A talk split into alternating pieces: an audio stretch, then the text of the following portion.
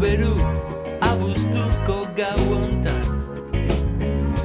Iriko teiatuetan Kortinen atzean gaueko Gaueko gezurrak ah, promesak.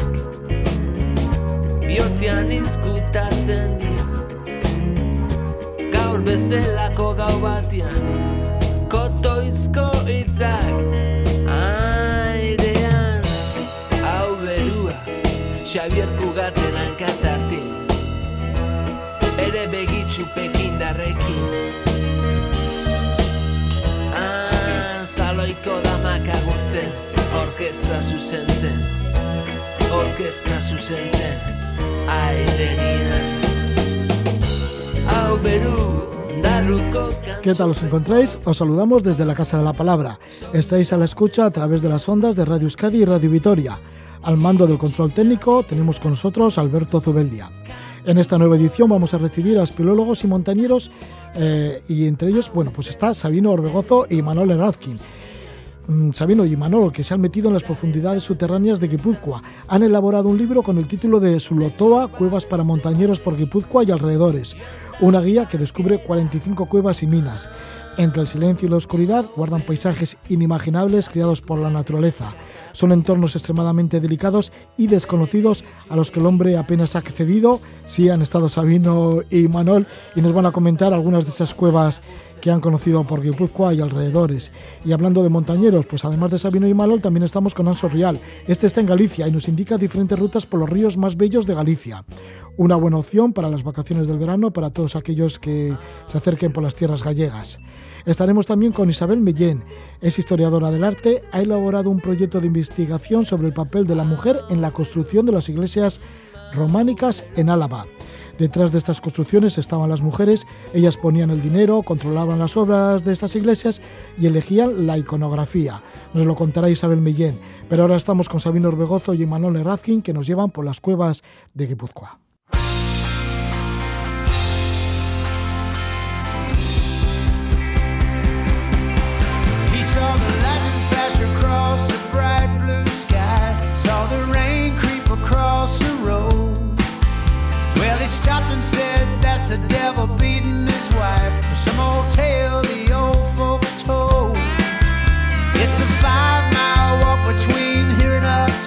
Es el tema I'm the Same, lo hace el grupo de Georgia, Estados Unidos, Blackberry Smoke. Es la última canción que tienen disponible y esto nos sirve para hablar de una guía, un libro guía con el título de Sulotoa, Cuevas para montañeros por Guipúzcoa y alrededores. Escuchamos un poco a Blackberry Smoke y estamos con sus autores.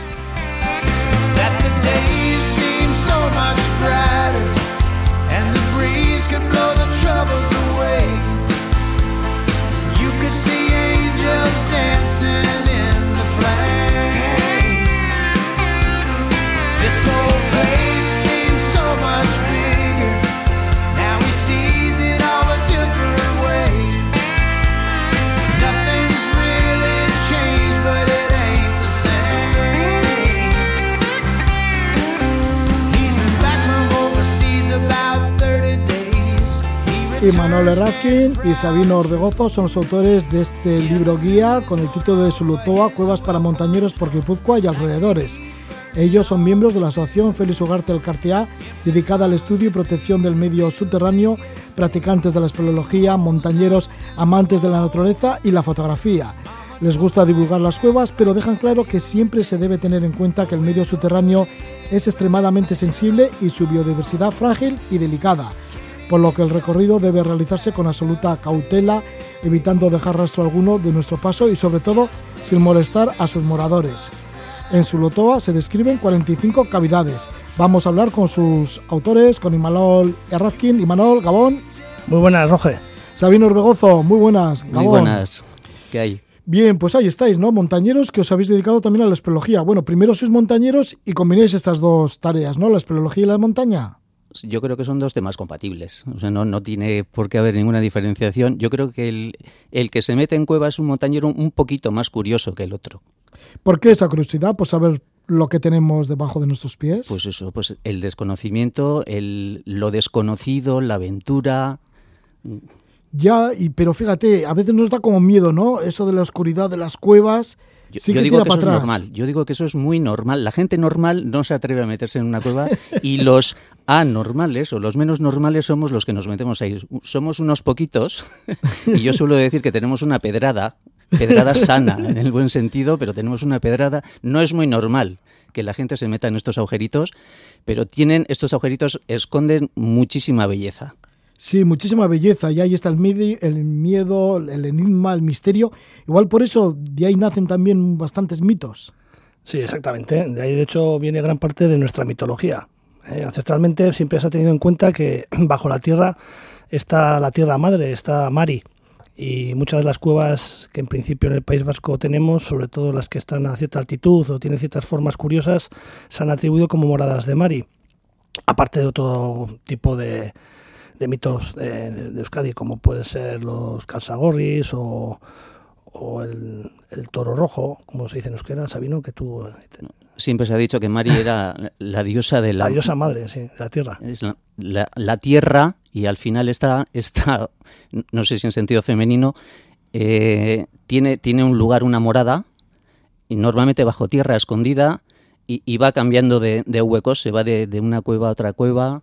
El Sesengorri, que no me salía el nombre.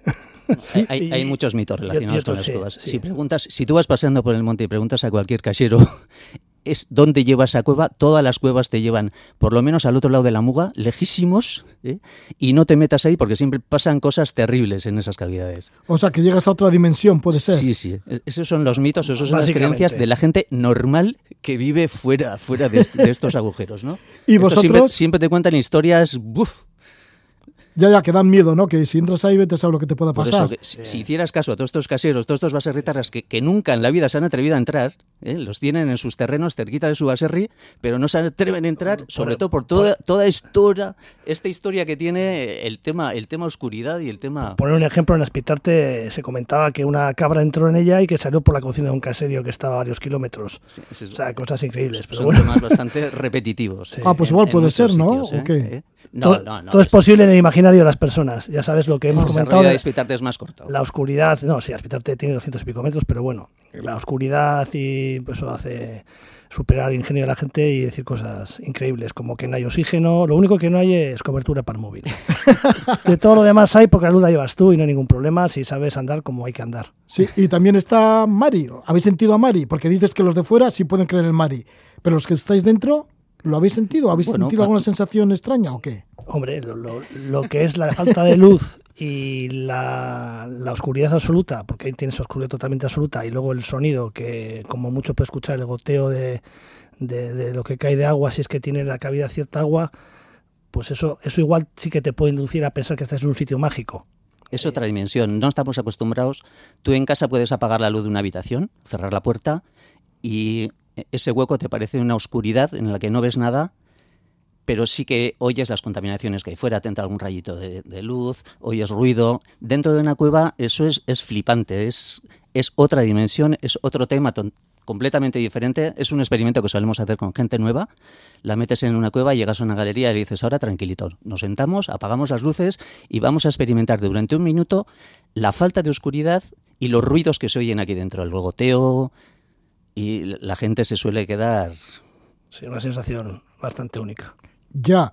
¿Y se transforma el tiempo? Digo, porque muchas veces tiene no hay, no hay conexión. tiempo, no, No, hay no hay tiempo. tiempo. Sabes Ahí cuándo entras, pero no es. sabes cuándo sales. Porque Claro, ahí no diferencias mañana de tarde de noche. Y cualquier rincón pues te hace estar un rato contemplándolo, porque ya te digo que lo que puedes llegar a ver una cavidad eh, son cosas que yo creo que, que la- la- el ser humano todavía no ha logrado igualar en el sentido estético, por ejemplo. ¿Y alguna vez habéis pensado, "Jo, esto que estoy viendo, esto que estoy pisando, igual desde la prehistoria nadie lo ha visto? Seguro, seguro. Es que es una de las cosas que llama particularmente la atención a la gente que se introduce en la, en la espeleología.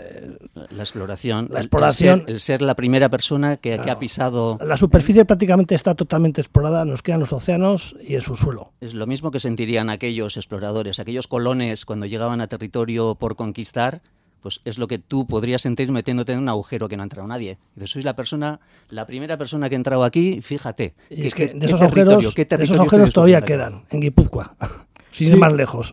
Ya, porque muchas de estas cuevas, pues claro, está, se han condicionado en otro tiempo como vivienda O también para la realización de ritos. Exactamente, o de arte, de arte ritual, más concretamente. Eso normalmente se, se llevaba a cabo, se hacía en las entradas de las cuevas, en los acerpes de las cuevas, y en muchas de estas cuevas conocidas donde antes vivieron estas personas, si vas profundizando en las galerías vas encontrando ahora que, que, tiene kilómetros o que tiene muchísimo más desarrollo el que tiene y te sueles llevar sorpresas encontrando restos de estas personas que normalmente vivían en las entradas vivir, vivían en la entrada, pero igual hacían sus ritos funerarios y sus ritos, tenían su, sus camposantos, sus, sus lugares, sus santuarios metidos, pero muchos más metros dentro de la cavidad. Y ahí empiezan a descubrirse ahora esqueletos, pinturas, sí. mucho más lejos de la entrada, que es lo que era habitual antes. Tenemos el hombre Loyu, encontrado en Navarra hace poco por unos compañeros espeleólogos del grupo Sacón, y es el, el, cuerpo humano más antiguo encontrado en Navarra desde, desde siempre, vamos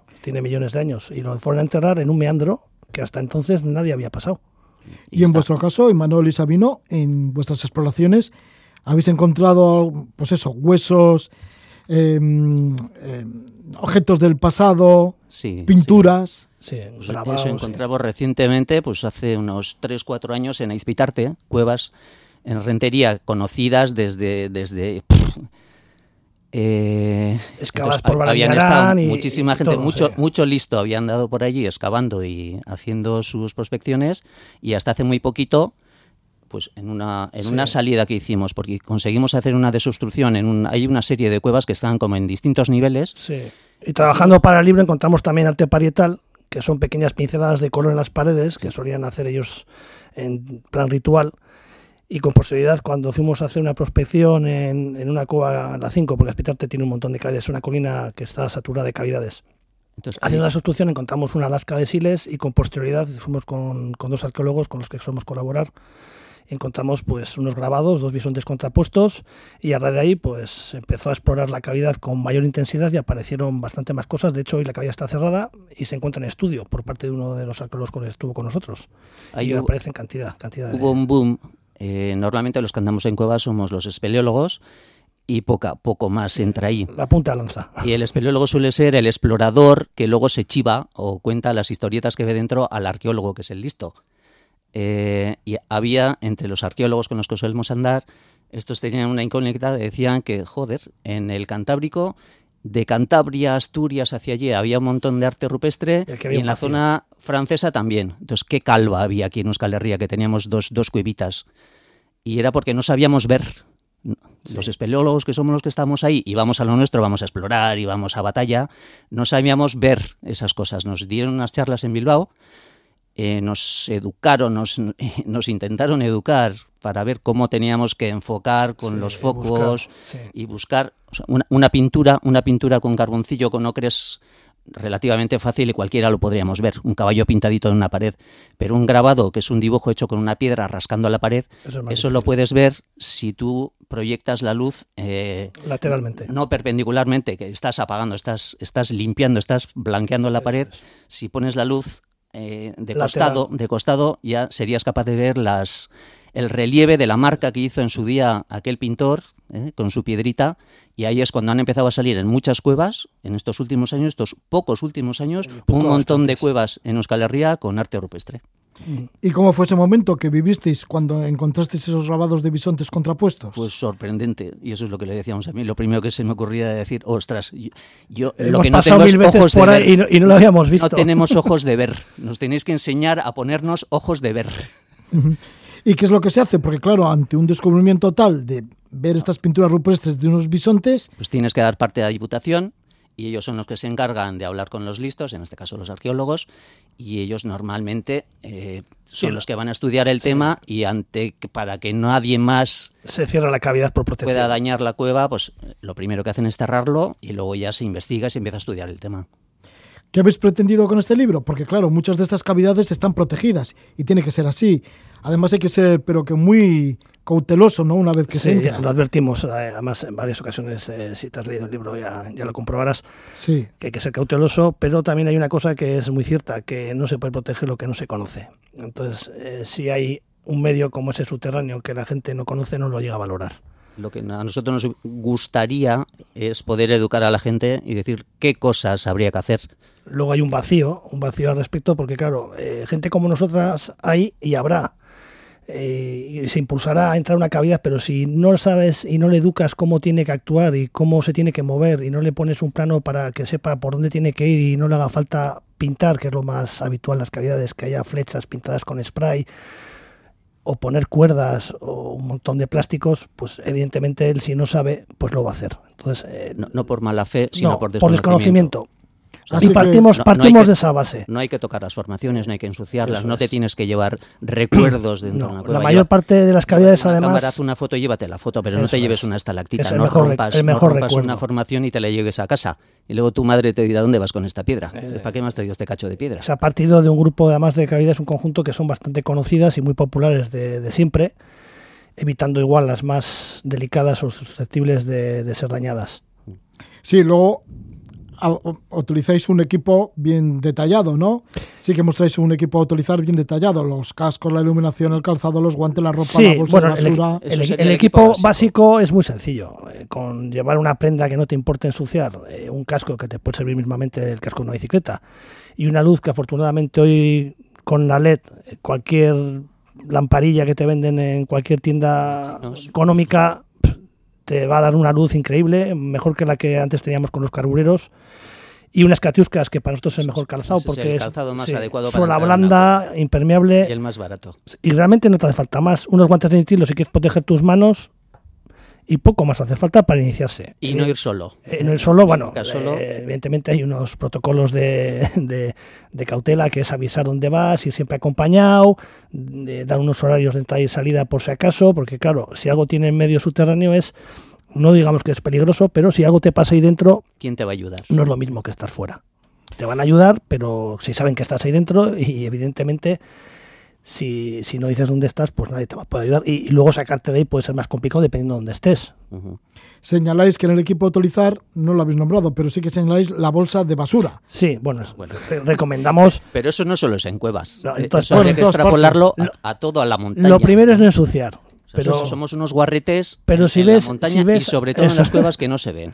¿eh? Ahí como no se ve el pecado, todo el mundo dice, "Va, esto, aquí tengo barra libre, puedo echar toda la porquería, como no nadie me va a ver echar aquí. sí, sí que me atrevo a decir que, que la porquería que se encuentra habitualmente en las cavidades, eh, yo creo que es de cuando antes se hacían bastante cuevas. Cuando yo creo que de mi menos época, conciencias. sí, En de otra, otra generación. Yo creo que las 80, generaciones más 60, modernas, sí. quiero, pie- quiero pensar que somos más chucunas. Sí, no, yo no veo desde luego basura muy actual. Veo latas muy oxidadas, veo Se porquerías. ven muchas pilas antiguas. pilas aquellas. antiguas. Entonces, sí, además pilas que contaminan los acuíferos. ¿Eh? Si ya, puedes- porque claro, muchos de estas cuevas están ahí los acuíferos, Claro, Sí, la- sí, las sí. cuevas, Eh, con su agua cristalina. Reservas de agua que, que consumimos. muchas y- son activas, eso significa que circula todavía Sí, agua todavía por dentro agua. y ese agua dónde va. Al final ese agua, muchas, es que al muchas de final esas aguas la- son consumos. La montaña filtra y todo sale por algún sitio. Y normalmente es por las cuevas. Precisamente el agua es la que ha creado las cuevas. Porque básicamente las cuevas que nosotros estamos hablando en este momento son las calcáreas. Y el agua es ácido y, y la- y las calcáreas es, es base y eso lo va disolviendo poco a poco a través de- del paso del tiempo de millones de años y cuando ese acuífero seca pues crea una cavidad. En cuanto a los moradores de las cuevas, los animales, entre ellos los murciélagos, ¿cómo cuidar de los murciélagos?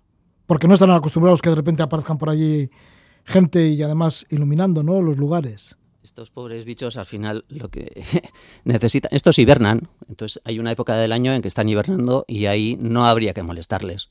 Entonces es un- una excusa, se están últimamente cerrando muchas cuevas con, con este propósito de proteger a los murciélagos para que no les molestemos mientras ellos están hibernando. O Sí. sea, no sacarles fotos, no dirigirles la luz. No, no, ni entrar, ni entrar. Entonces tú sabes una evitar época, los ruidos, una época del año en la que Eso ellos es. están hibernando y mejor no entres. Sí, la época de hibernación ni de cría es conveniente no molestarles.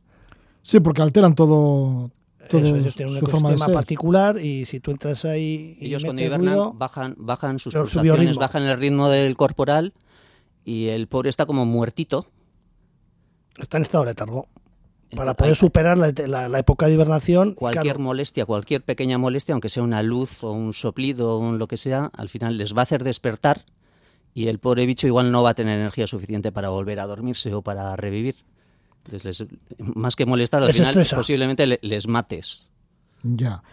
Bueno, y en Guipúzcoa, ¿cuáles son los lugares así en donde hay más cuevas? En todos los Dentro de vuestra, vuestra guía, de estas 45 cavidades, ¿cuáles son las zonas así más importantes? Nosotros por grupo, normalmente cada grupo se, se dedica a estudiar o a, a una zona. un- Su zona más cercana, a su alrededor. Bueno, pero Pues la- nosotros solemos andar más en Aralar. Hay otros grupos que andan en, en Sí, grupo sí otros están en Aizgorri. Eh, En todos los sistemas calizos, ahí es donde más cuevas hay. sí, Aralar, Isgorri y Udalights pueden ser los lugares Y donde nosotros más lo que quisimos hay. hacer en la guía es un popurrí, es poner chinchetas en el mapa un poquito redistribuidas en todo, en todo el mapa. En cuanto a agua que hemos más. nombrado, algunas de estas cuevas de agua, ¿cuáles así las más llamativas? Digo que aparecen lagos o lagunas dentro de ellas. A mí, como, como cueva activa, a mí la que más me gusta es Azpiturri. Tiene un río. eh, en, En Haya, casi, sí. casi en todo su recorrido vas, vas pisando, pisando un río. Y luego hay otras que tienen cuevas. Llama mucho la atención, en la fotografía subterránea, a mí por lo menos me llama mucho la atención ver agua, eh, ver un lago. Además, ese tiene un truquillo. Tú iluminas el, el agua del, del lago de una Te cueva sale verde. y te sale un color verde fosforito y eh, bueno, en las fotos llama muchísimo la atención. Pues son preciosas. Las postales con, con lagos subterráneos son preciosas. Y con formaciones alrededor como Aquandi o Cristinos, Sastarri, Sastarri, que muchas de ellas además eran recursos de agua en época de, eso, los de- pastores estío. las, las utilizaban para llevar los Eso, rebaños y- a, a beber y para poder abastecerse ellos de agua. Sí, porque los pastores conocerán muchos de estas cuevas, en donde pueden encontrar Sí, sí, agua. sí. Normalmente ese suele ser un, un punto de, de información. Tenemos que buscar pastores para que nos chiven ellos la localización de, de cuevas. O sea, mejor que ellos no hay nadie que sepa contarnos a nosotros, a no ser que prospectemos y, y vayamos nosotros Sí, por prospectar nuestro es- es pie, buscarlas. buscar a buscar agujeros. El pastor es el que mejor te puede decir dónde hay cuevas y dónde hay simas. ¿Y el río de color de leche en Eisarna, cómo es?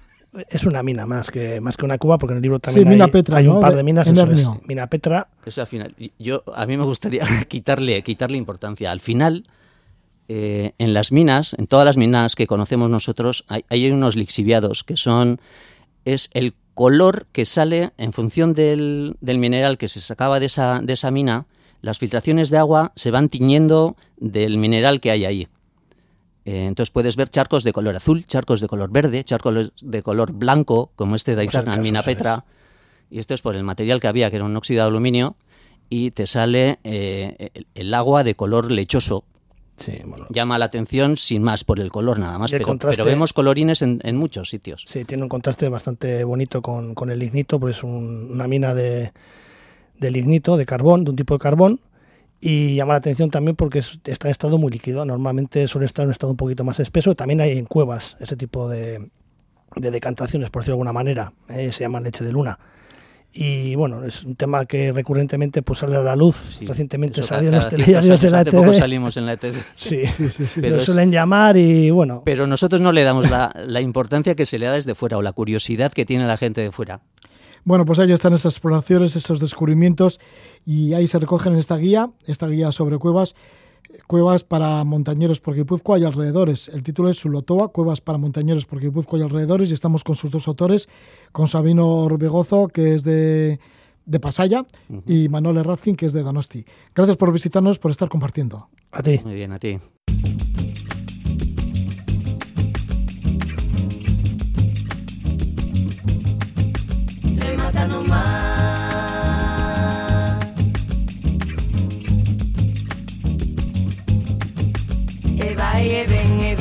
lado e tira pro outro e ali se detén E fala cun home que fala, que fala, que fala e non para que canta moi ben. Me conta unha lenda que a boa contaba dun mozo que andaba camiñando alén Que viña da brente que ia poñete vai e ven. E ali se detén unha rosa de pedra Curus e paxaros que brincan nas nubes que enchen o ar. Remata no mar.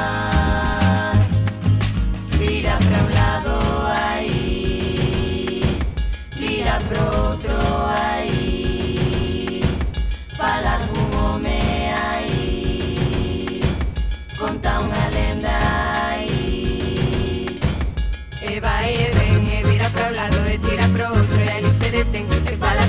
que fala, que fala, que fala non para que canta moi ben E conta lenda que a boa contaba dun mozo que andaba Es la música de Faltriqueira. con su disco Cantigas do Camino y el tema Ultrella. Nos vamos hacia Galicia y lo hacemos a través de una guía que lleva el título de Rutas por los ríos más bellos de Galicia. Su autor es Anso Rial, Anso Rial que ya ha estado en varias ocasiones con nosotros en este programa, en la Casa de la Palabra. Él es fotógrafo, periodista, montañero, autor de cinco guías sobre Galicia. Él es de Vigo y nos habla de esta que lo edita su edición, Rutas por los ríos más bellos de Galicia. Anso Rial, bienvenido. Muy buenas noches. Hola, ¿qué tal? Muy buenas noches, Roge. Buenas noches a todos los oyentes. Sí, Anso, que remarcas ¿no? en la introducción del libro de que Galicia es tierra de agua y de ríos, y no es para menos, ¿no? Con todo lo que llueve por Galicia.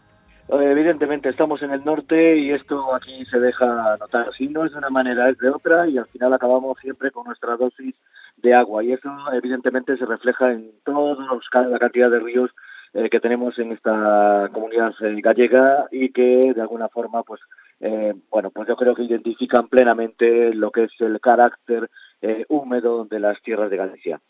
Sí, porque son ríos, arroyos, regatos y además son ríos de corto recorrido, a excepción del Miño. ¿Cómo son estos ríos? ¿Cuál es la característica de los ríos de Galicia? Bueno, hay ríos de todo tipo. La mayoría sí que son de cortos recorridos y los comparamos evidentemente con el, el río Miño, por ejemplo, que tiene pues tres, más de 300 kilómetros de recorrido, o el Sil, que nace en tierras eh, leonesas. Pero bueno, tenemos el Tambre, que también es largo. Tenemos, hay varios ríos que son largos.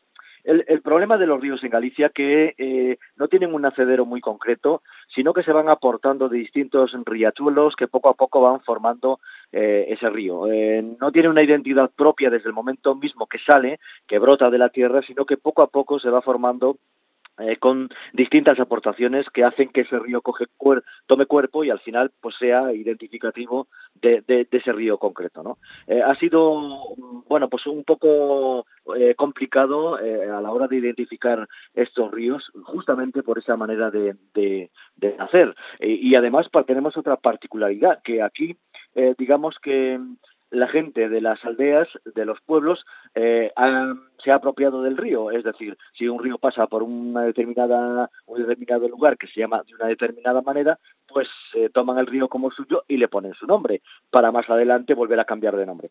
Ha pasado en algunos ríos y bueno, es otra de las particularidades que tenemos en Galicia. Galicia es eh, diferente. Sí, desde luego. Bueno, y además en los ríos tenéis muchos molinos, ¿no? Y muchos, bueno, pues muchos detalles históricos que pueden ser como muy recreativos por aquel, para aquel que, que vaya por su cauce, porque hay molinos desde el siglo XVIII, ¿no? En algunos de estos ríos. Eh, sí, eh, me parecía me parecía interesante hacer una especie de, de apartado dentro de esta de esta guía que recoge los, de este libro que recoge los ríos más significativos de, Galicia, hacer un apartado a los molinos porque evidentemente cualquier visitante que, que, se pase por estas tierras se va a encontrar con esos edificios, sean más grandes o más pequeños. En casi todos los eh, ríos, arroyos, hay este tipo de edificios. Entonces me parecía interesante hacer una especie de, no sé, de connotación histórica de por qué surgieron los molinos, de qué forma se, se interpretaba su, su, nacimiento y, bueno, pues explicar un poco cómo funciona, cómo funciona el sistema desde que el agua es captada de los ríos, cómo entra en el molino y cómo termina por hacer esa labor de, de moler la harina que tanto servía para, para hacer el pan, ¿no? Señalas, indicas que algunos de los bosques que están en los cauces de los ríos son bastante, bastante intocados, ¿no? Porque muchos de ellos están en cañones de difícil acceso. Eh, sí, es otra de las cuestiones de, de este libro. A la hora de, hacer el libro, eh, claro, los ríos tienen mucho recorrido y también fue una de las particularidades que me llevó a, a inclinarme por un tipo de rutas u otras. Entonces, eh, bueno, a la hora de buscar eh, los recorridos, te encuentras con que efectivamente eh, puedes seguir un río hasta un determinado lugar, pero a partir de ahí, pues ya te, se te complican, eh, se te complican mucho las cosas.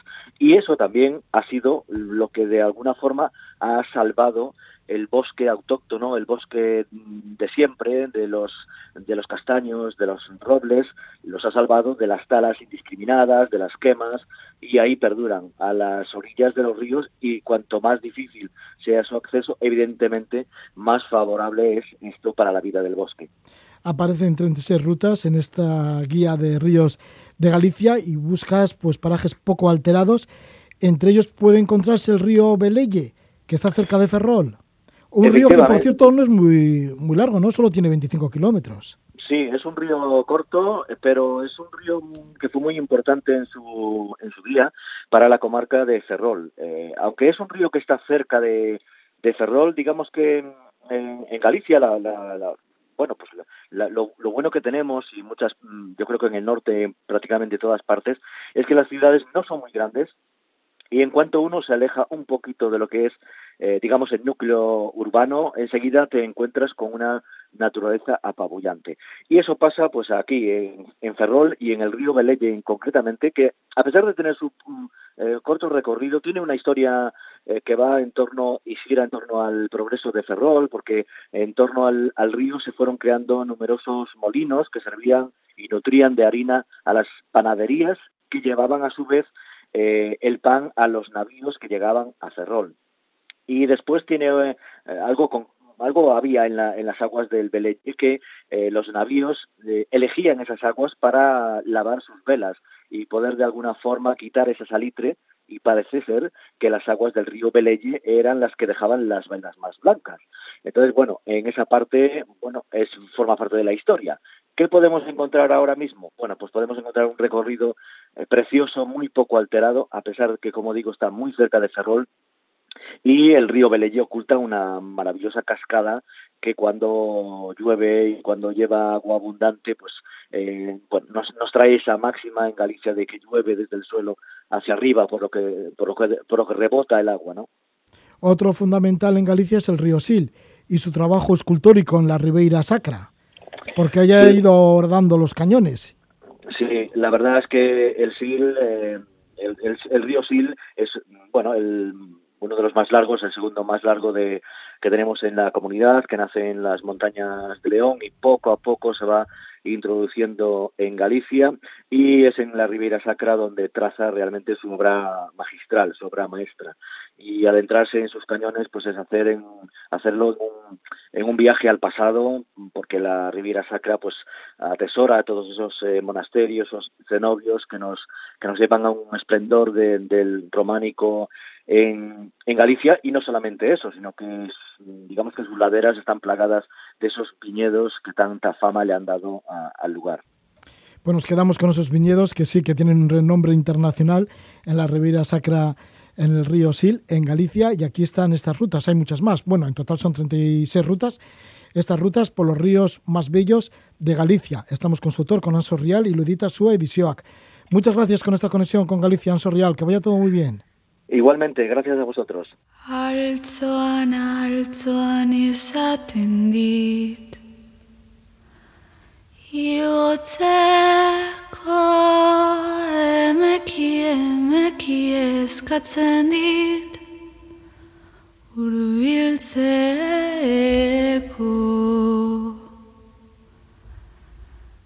Gertu, gertu nagoenean hartzen ditezkua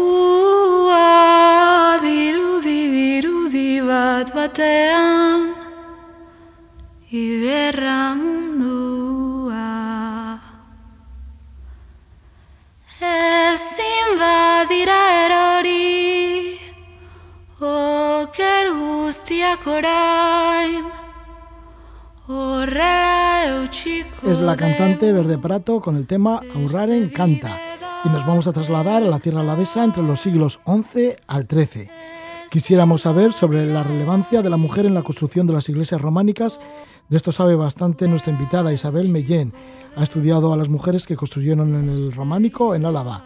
Isabel es filósofa e historiadora del arte. Pertenece al proyecto Álava Medieval un proyecto creado allá por el año 2016. Investigan y divulgan el arte, la historia y la cultura alavesa. Tienen la sede en el santuario de Estíbaliz, joya del románico en el País Vasco.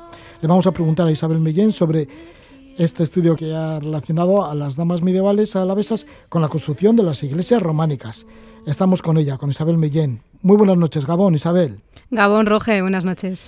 Bueno, pues fíjate lo que has estudiado, ¿no? La relación entre las iglesias románicas en Álava y las mujeres, las mujeres que tenían bastante poder en el mundo rural.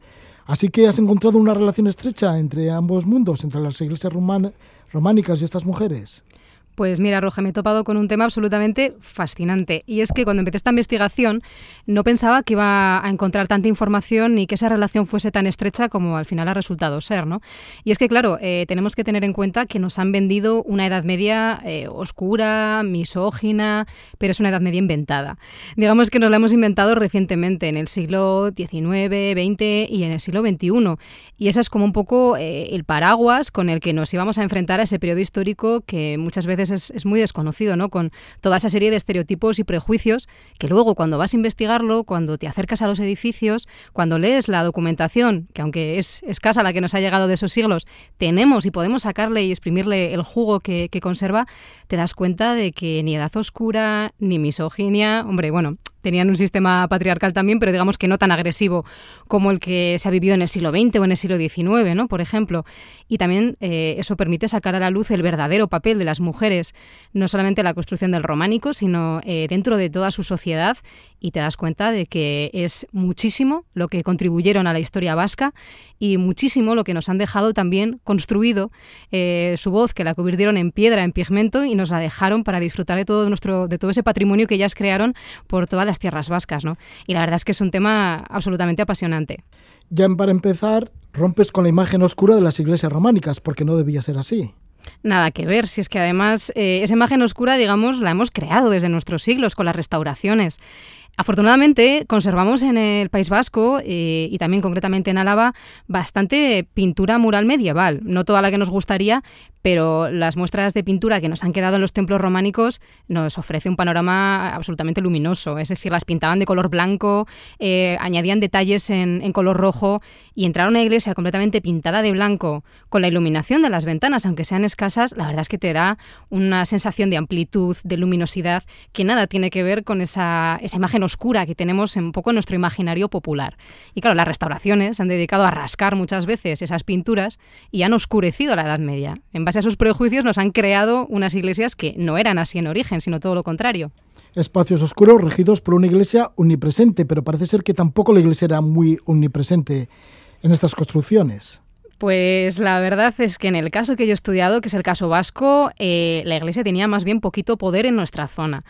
Tenemos que tener en cuenta que bueno, en el siglo XI eh, existió, desde el siglo IX al XI, un, obispado eh, ubicado en Álava, con la sede en Armentia o en lugares como Velella, la antigua Iruña Velella, pero que desapareció en esos siglos. ¿no? Y desde entonces toda la zona vasca recayó en manos del obispado de Calahorra que es un obispado que está muy lejos de nuestras fronteras y por lo tanto lo tienen un poquito complicado para asentar su poder por aquí, ¿no?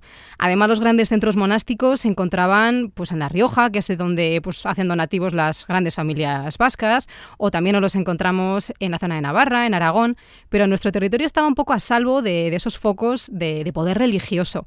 Y lo que nos encontramos es precisamente el caso contrario, que aquí la nobleza local era realmente quien gestionaba todo, todo el territorio, toda la economía, gestionaba incluso la construcción de iglesias, que eso hoy en día nos puede parecer extraño, pero realmente las iglesias no eran de la iglesia, no las construía ningún ámbito eclesiástico y desde luego no había allí ningún sacerdote ni nadie diciendo lo que había que poner en los edificios, sino que eran eh, construcciones privadas, gestionadas por familias y, las utilizaban con, con propósitos de todo tipo, no solamente para rezar, sino también pues, para recaudar impuestos, también incluso para usarlos como panteón familiar, como centro cultural, y todo ello eh, cumplen un papel importantísimo las damas, porque venían muy asociadas con todas las actividades que se relacionaban con las iglesias. Entonces es un panorama completamente diferente y eso nos hace obligatoriamente repensar cómo hemos interpretado las imágenes que, nos encontramos en esas iglesias, ¿no? Sobre todo las que tienen que ver con el cuerpo de la mujer, que siempre han sido identificadas como algo pecaminoso, como el mal, y que si miramos bien los documentos, leemos lo que pone y nos damos cuenta de que por su rol de género eran las damas con dinero las que creaban estas iglesias, indudablemente es que no, las, no podemos identificar eh, esas figuras femeninas con el mal ni con el pecado, sino todo lo contrario. ¿no? Hemos distorsionado por completo el mensaje que ellas nos quisieron dar. ¿Por qué las damas medievales estaban detrás de esta construcción de estas iglesias románicas y no los varones?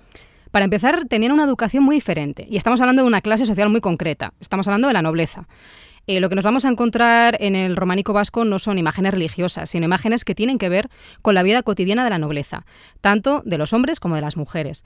Y tenemos, gracias a la documentación, pero también a las imágenes, eh, se nos ofrece bien esos roles de género que estaban muy marcados para esa clase social. A ellos se les educaba prácticamente para la guerra y aparecen representados pues, eh, como guerreros, asediando castillos, por ejemplo, en las pinturas de, Alaiza o en, eh, El Caballero de Oreitia, ¿no? también armado para la guerra pero eh, las mujeres, sin embargo, cumplían otro rol muy diferente. Mientras ellos iban a luchar en las guerras de sus parientes mayores o en las guerras de las reinas y reyes de los que eran vasallos, ellas hacían una política diferente. Ellas se encargaban de la casa, entendida como, como, estructura política, porque en esos tiempos la familia eh, no se formaba pues, por querencia entre dos personas, sino que era un contrato entre linajes y lo que buscaba era el engrandecimiento de la familia y continuar con los negocios familiares, el señorío, etcétera. Por lo tanto, cualquier decisión mm, dentro de la familia era una decisión política. Y estas mujeres se encargaban de gestionar pues, los señoríos, de impartir justicia en las constantes ausencias de, sus maridos, que claro, siempre estaban en la guerra, ¿no? Y muchas veces mm, volvían muertos. Entonces eran ellas las que la mayor parte del tiempo estaban gestionando todo eso. Y el tema de las iglesias en ese momento era eh, una propiedad privada más, como podía ser un molino, como podían ser unas casas. Era una propiedad que estas familias que tenían recursos, las damas, creaban eh, con el propósito, pues primero eso de recaudar eh, rentas de, las personas que acudían allí y dejaban su donativo, pero es que también era un lugar simbólico muy importante para los linajes, porque los utilizaban de panteones familiares. Entonces, claro, enterraban allí a sus difuntos y las imágenes que van decorando el templo pues son generalmente rostros de nobles y de damas, es decir, están representando a la familia, se están representando ellas a sí mismas, ¿no? Además, por educación también, ellas eh, les enseñaban destrezas artísticas. No nos tenemos que imaginar unas damas analfabetas que no tenían idea de nada. Hemos dicho que gestionaban señoríos, por lo tanto, recibían educación pensada para ello, ¿no? Y, por ejemplo, a través de, tradiciones como el bordado, ellas aprendían esas destrezas artísticas, sabían más de religión, tenían una educación más religiosa que los varones, y además siempre estaban muy vinculadas con el ámbito funerario.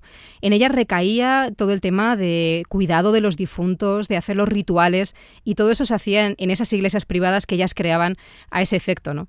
Por eso, por ejemplo, las pinturas de, de Alaiza, en las que se representa súper bien, eh, por un lado, lo que hacen los varones de la época y por otro lado, las mujeres, a ellas las vemos asociadas siempre con la casa y con las iglesias que aparecen allí representadas. Son ámbitos femeninos y sin embargo los hombres aparecen asediando el castillo, que es las tenencias, la lucha, la guerra, ese es el ámbito masculino. Así que estas damas eran muy educadas en asuntos relacionados con las artes. Bueno, aparte de, la, de los bordados y también hasta la creación poética. Efectivamente. Además, en los funerales hay una tradición preciosa que hacían las mujeres medievales, que era, bueno, eran bercholaris. Ellas improvisaban, cantaban en dechas o eresiac en los funerales de sus eh, difuntos, de sus eh, parientes, bien hermanas, marido, quien fuera, ¿no? y, se ponían delante de un auditorio a, pues eso, a improvisar versos con los que elogiaban a la familia, a los difuntos que allí estaban. Entonces, claro, hoy en día tenemos una visión muy distorsionada de las iglesias porque pensamos que solamente están para el culto, que son edificios que pertenecen a, obispados, a una diócesis, etcétera, pero es que realmente estos edificios en la Edad Media eran de las damas, creados por ellas, se ve claramente en la iconografía y obviamente, pues una mujer que crea una iglesia para honrar a su linaje, para hacer allí sus rituales de difuntos y también pues de propaganda familiar, ¿no? Y a modo incluso de estrategia política, que también vemos por ahí algunas estrategias que urden a través de la creación de iglesias, cuando aparecen mujeres se van a representar a sí mismas mm, bien, ¿no? Como mujeres decentes, como, como damas eh, hechas y derechas, ¿no? Entonces, esa identificación que ha habido constante desde el siglo XIX hasta nuestros días, con que aparece una mujer pues enseñando los genitales, o desnuda, o vestida, da igual, aparece una mujer, automáticamente se la considera con algo negativo. Digamos que esa es una mentalidad misógina y perniciosa de nuestro tiempo pero que desde luego está muy lejos del papel que cumplían estas damas en la Edad Media y creo que tenemos que empezar a entender ese legado que nos han dejado de una manera radicalmente diferente. Sí, han dejado un largo abanico, un gran abanico de imágenes en relación a su vida cotidiana. Sí, la verdad. A sus preocupaciones también. efectivamente. Ahí están sus aspiraciones. Sobre todo lo que se percibe es eso, es la idea de familia cuando, a pesar de que sabemos que por la documentación y, también por un poco por el rol de género de la época en el caso de las damas anónimas, que no siempre sabemos quién estaba detrás de la construcción de estas iglesias, que bueno, ellas eran las, las encargadas de crear eh, toda esa iconografía, generalmente no se representan solas, a veces sí aparecen solas o aparece una madre y una hija, ¿no? Pero generalmente suelen tener en cuenta también a los varones de la familia y suele aparecer el combo de eh, la dama y el caballero. Esa es la iconografía más extendida que tenemos en todo el territorio vasco y se puede ver además perfectamente en las tres provincias. Eso los tenemos que identificar indudablemente con la familia que está detrás de la construcción de esa iglesia. Pero ellas no piensan en sí mismas, sino que piensan un poco en la colectividad, ¿no? Son las, las garantes de la honra del linaje, de, su propaganda. Pero luego también, eh, claro, nos encontramos con un tema que ha sido muy mal interpretado, ¿no? Y es que también nos encontramos en el románico vasco con representaciones de, partos, con representaciones de genitales femeninos, eh, hombres también que están desnudos, escenas de coitos, todo tipo de, elementos que, bueno, se ha llamado, eh, creo que erróneamente, románico erótico, pensando que eso, bueno, podía generar erotismo en la Edad Media, cuando, bueno, están muchísimo más acostumbrados y acostumbradas que en la actualidad a ver gente desnuda y a ver genitales, o sea, entraba dentro de su normalidad, nos escandalizamos desde nuestro siglo, pero desde luego era, era algo normal y lo ponían en las iglesias. Y todo eso pues, se ha interpretado, obviamente, con un sesgo machista muy agresivo desde nuestro tiempo, ¿no? Entonces, escoger algunos estudios que hay sobre románico y yo casi me echo las manos a la cabeza, ¿no? Es, es, puro odio, es pura misoginia, cada vez que aparece una mujer es, se vuelca ahí todo el pecado, lo malo, etcétera. Y claro, tenemos que pensar que esas imágenes sexuales las han colocado ahí mujeres. Entonces, eh, ahí tenemos que reflexionar y pensar el por qué pudieron hacer tal cosa, ¿no? Y desde luego no es ni con un motivo erótico ni para mostrar que eso estaba mal, sino todo lo contrario, es casi una forma de reivindicación de uno de sus roles de género más importantes en el caso de las damas de la nobleza y que más las ponía en riesgo, que es el tema de generar hijos para el linaje. De hecho, yo lo denomino la guerra de las mujeres, porque ellos se jugaban la vida asediando castillos o luchando en batallas, pero es que ellas se jugaban la vida, algunas prácticamente todos los años, dando a luz a hijos para perpetuar el linaje. Y muchas eran las que morían en ese intento, ¿no? Entonces, claro, toda esa representación de escenas sexuales, de genitales, de mujeres pariendo, yo creo que entronca un poco con, primero, ese miedo a, que, a un momento difícil de la vida, que todo vaya bien, que, todo suceda sin incidentes. También igual a, concitar un poco la buena suerte, ¿no? Pedir que, bueno, pues tener hijos y tener muchos y que todo salga bien, ¿no? Y sobrevivamos todos al parto. Y, y de algún modo ellas están aludiendo a esa idea de fertilidad, a, a un espacio que a ellas les tocaba absolutamente de lleno. Entonces, claro, de interpretar eso como el pecado, el mal, eh, o algo erótico, mm, casi pornográfico, ¿no? A, de esta manera, entenderlo desde el punto de vista de las damas, creo que cambia bastante la película y hasta ahora no me he encontrado, al menos en este país, ningún estudio que, que reflexione sobre esas imágenes tan, tan polémicas o que nos llaman tanto la atención en nuestro tiempo desde un punto de vista femenino.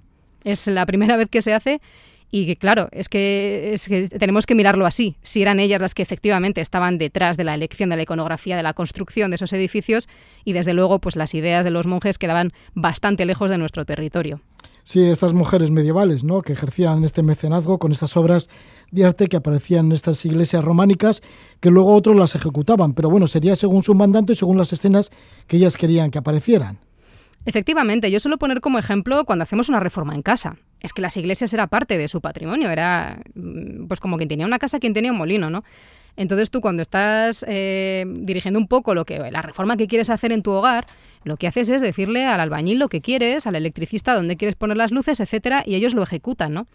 También se le ha dado mucha importancia a, los canteros, los talleres de cantería, porque también había mujeres trabajando en esos talleres y como si tuvieran ellos pues el libre albedrío de colocar allí lo que les diera la gana. Pero es que mm, viendo un poco las imágenes y conociendo en profundidad el contexto en el que nacieron, el contexto histórico, el contexto social, eh, cuáles eran los roles de, de, las personas que vivían en, esa, en ese tiempo, desde luego que no hay tanta imaginación como les presuponemos, sino que más bien pues obedecían y acataban órdenes. Pero, pero es lógico, ¿no? Y además, em, claro, en ese momento no existía todavía la heráldica que más adelante sí que vamos a ver en nuestras iglesias. Ya en el gótico, a partir del siglo XIII, empieza a existir la heráldica y ya vamos a ver como cualquier construcción de un linaje va a aparecer plagado de arriba abajo de escudos nobiliarios identificando de quién es eso, ¿no? Pues en este momento preheráldico, en el que todavía no había esa marca, esa seña de identidad, lo que se hace es colocar retratos, retratos de la familia, que obviamente eh, en ese momento las personas sabrían perfectamente pues, quién eran las personas propietarias, a quién se estaba refiriendo cada uno de esos rostros, y que claro, llegado a nuestro siglo, con la falta de documentación, pues han quedado un poco ahí en el vacío, ¿no?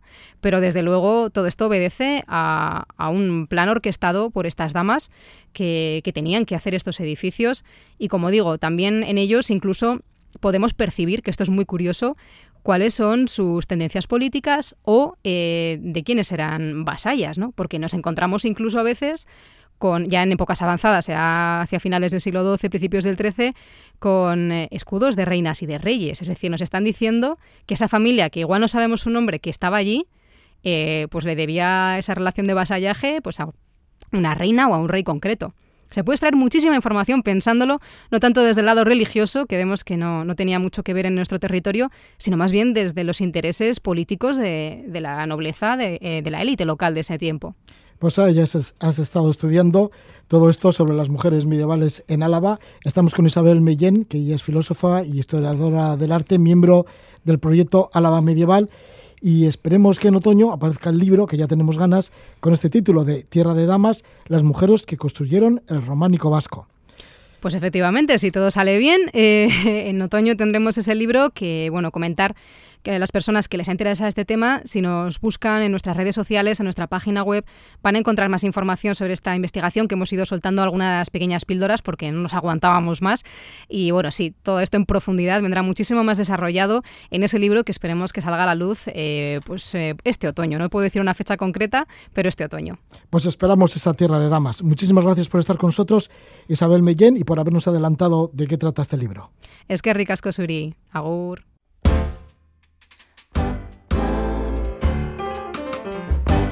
Isabel Millén, historiadora, ha elaborado ese proyecto de investigación sobre el papel de la mujer en la construcción de iglesias románicas en Álava. Y vamos a despedir, lo hacemos con la música del grupo de Cuban Jazz Syndicate, que estará actuando dentro de la edición número 44 del Festival Internacional de Jazz de Guecho, que se celebra del 30 de junio al 4 de julio. Justamente el de Cuban Jazz Syndicate estará actuando el 1, 1 de junio jueves. Es la música de este grupo de músicos, de buenos músicos cubanos, liderados por el baterista Michael Olivera. Que vaya bien, que disfrutéis de la noche.